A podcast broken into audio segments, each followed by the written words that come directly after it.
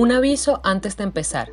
El episodio que están a punto de escuchar hace parte del canal de podcast Fest Latina, donde también pueden encontrar más contenido producido por las oficinas y proyectos Fest en América Latina y el Caribe. Nos ayudarían mucho si lo recomiendan y lo comparten. Lo pueden encontrar en Spotify, Apple Podcasts, Google Podcasts y demás plataformas que usan. Muchas gracias.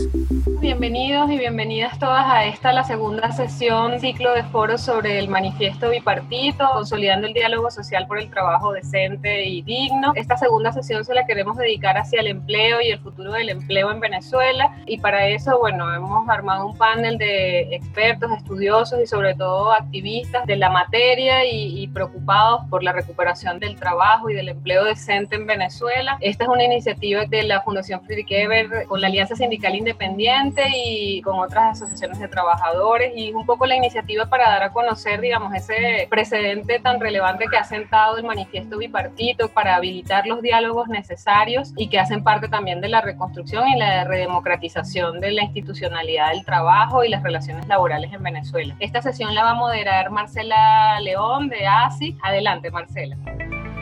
El primer ponente que tenemos el día de hoy es el señor Jorge Roy. Él es ingeniero industrial de la Universidad Católica Andrés Bello, gremialista por más de 30 años de experiencia, un consultor experto, conferencista, que hoy nos va a hablar de las transformaciones del empleo en la Venezuela de hoy y en el mundo de hoy. Le doy la palabra, ingeniero Jorge Roy Navarro. Somos casi 7.700 millones de seres humanos en el planeta. No hay trabajo para todos. Ese es el gran problema fundamental. Y no solamente que no hay trabajo para todos, sino a raíz de la pandemia esto se va a poner todavía más complicado. En Venezuela estos índices son todavía mayores. En Venezuela estamos hablando de una informalidad casi del 65% y probablemente con la pandemia esto se ponga bastante más complicado, ¿no? ¿Cuáles son las fuerzas que, mueven el futuro del trabajo? Hay unos entornos cambiantes de trabajo, las crecientes aspiraciones de las mujeres y mayor poder económico, la longevidad que está afectando y el envejecimiento de las sociedades, una demografía joven en los mercados emergentes, como es el caso del nuestro. Ningún empleo del futuro puede hacerse sin tomar en cuenta el cambio climático, la escasez de recursos naturales, en fin, que sea una economía viable. Eh, la gente se está mudando, ya no quiere vivir en las áreas rurales, quiere vivir todos en las urbanizaciones. Hay nuevas preocupaciones, sobre todo en este tema de digitalización, de lo que son los problemas éticos y privacidad. Y bueno, ya había una clase media en ascenso que ahora se para producto del COVID, con lo cual se forma un juego totalmente nuevo. ¿Qué está haciendo el mundo? Bueno, el mundo está haciendo algunas soluciones que lamentablemente no son tan factibles para Venezuela. Eh, estimula fiscalmente. Normalmente lo que son los estímulos fiscales que le han hecho a las empresas en Venezuela no se están haciendo. Venezuela va a tardar de 10 a 15 años si lo empezamos a hacer bien ahora en recuperar el nivel que teníamos hace 20 años. Este es el último informe de la OIT. Hay 436 millones de empresas afectadas en el planeta, de las cuales 232 millones del comercio. En Venezuela más o menos la proporción de lo que hemos investigado va a ser igual. El 50% las empresas que más van a sufrir te van a ser del sector comercio. Estos son los cuatro pilares de la OIT. Lo primero es estimular la economía del empleo. Lo segundo, apoyar a las empresas, al empleo y a los ingresos. Tercero, proteger a los trabajadores en su lugar de trabajo. Y cuarto, buscar soluciones mediante el diálogo social. El único que prácticamente se puede hacer en Venezuela hoy es el pilar 3, que es proteger a los trabajadores en nuestro lugar de trabajo. De los demás, el diálogo social está bastante deteriorado en Venezuela. Gracias a Dios que hay ahora un nuevo intento con los empleadores y los trabajadores en tener por lo menos un diálogo bipartito, que es una señal extraordinaria, histórica, eh, donde se pueden comenzar a construir parte de las soluciones. Ojalá que el gobierno empiece a darse cuenta de la importancia que es el diálogo social, sin lo cual va a ser absolutamente imposible salir de la crisis. Muchas gracias, ingeniero Jorge Roy, por su presentación. Preocupante y alarmante el futuro del trabajo y el presente del trabajo en Venezuela y en el mundo. Seguimos disertando sobre hacia dónde va el empleo y las transformaciones del empleo y en ese sentido le damos la palabra a la doctora Denis Rosana Trejo de Nieto, abogada de la Universidad Católica del Táchira, docente universitaria, es una gran defensora en el Estado Táchira de los derechos humanos. Le damos la palabra, doctora Denise.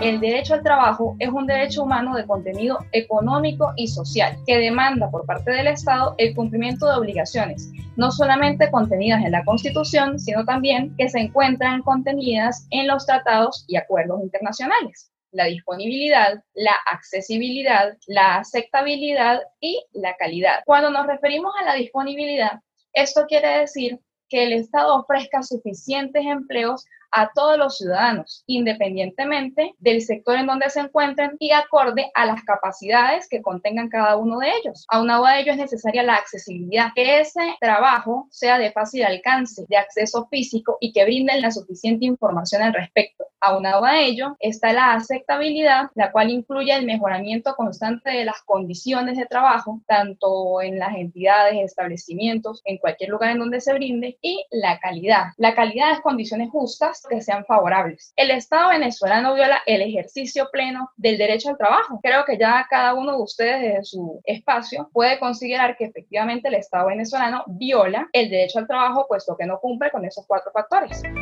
Recordemos que el hecho que una persona tenga trabajo no quiere decir que no se encuentre en los índices de pobreza. Y por ello se observa no solamente aquí, sino en América Latina, el subempleo, la informalidad y la situación de los jóvenes.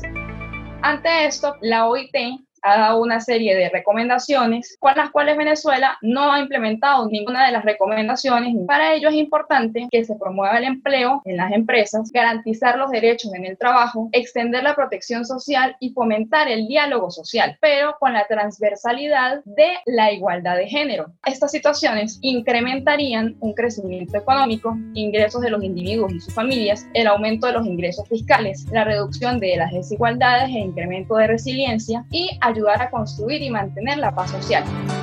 Gracias a usted, doctora Denise Trejo de Nieto, que nos ha traído más elementos en todo lo que se refiere a las transformaciones del trabajo en Venezuela. Ahora continuamos con la doctora Ligia Monsalva, que es la directora de formación y capacitación política sociolaboral de la Central de Trabajadores Alianza Sindical Independiente de Venezuela. Doctora Ligia, tiene la palabra. La situación sociolaboral en Venezuela tiene antecedentes antes de la pandemia. La crisis lo que hizo fue agudizar y sumar a una serie de acontecimientos que han incidido negativamente en la realidad de caos e incertidumbre que vive el país. Es una crónica anunciada desde el inicio del presente siglo por diversos factores endógenos, exógenos. Entre ellos, rápidamente podemos decirle la dependencia rentista que ya no existe, la inseguridad jurídica, las limitaciones a la libertad empresarial y a la autonomía sindical, migración de las inversiones nacionales y extranjeras en el sector comercial, desequilibrios de importación y exportación, escasez de producción alimentaria y otros rubros, un deterioro progresivo de los servicios públicos y unas políticas de Estado relacionadas al cambio monetario que han influido notablemente en todo lo que tiene que ver con el sector productivo y en la vida social de los venezolanos. Sobre todo las relaciones de trabajo y de empleo en función de comunicación que debe existir entre la parte empresarial, trabajadores, sindicatos y el gobierno está totalmente resquebrajado desde hace mucho tiempo y existe una marcada intervención estatal en el área laboral y la ausencia de una comisión tripartista en las grandes decisiones que atañen al proceso laboral.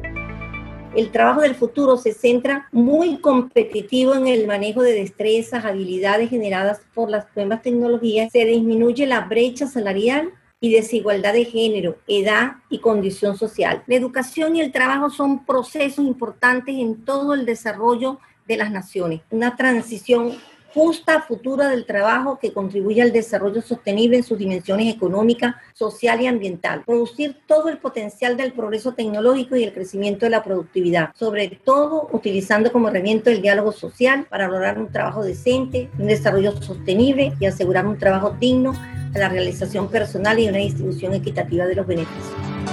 Gracias, doctora Ligia, por su excelente exposición. Gracias, doctora Denise. Gracias a los representantes de la Universidad de Carabobo, de la Universidad Católica del Táchira, presentes hoy en el foro. Cerramos el ciclo del día de hoy con conclusiones muy positivas en cuanto a las transformaciones en el mundo del trabajo, a la necesidad del diálogo social tripartito y a la forma acertada como estamos planteando los problemas fundamentales para el desarrollo sostenible, el económico, la justicia social y el trabajo decente en Venezuela. Muchísimas gracias a todo el panel, a quienes nos acompañaron en la sala y a los que nos estuvieron siguiendo por redes sociales. Hasta un próximo encuentro. Muchas gracias por llegar hasta el final. Si les gustó, nos ayudaría que lo compartan. Recuerden que este episodio hace parte del canal de podcast FES Latina, donde también pueden encontrar más contenido producido por las oficinas y proyectos FES en América Latina y el Caribe. Nos pueden encontrar en Spotify, Apple Podcasts, Google Podcasts y demás plataformas que usen. Les esperamos en un próximo episodio.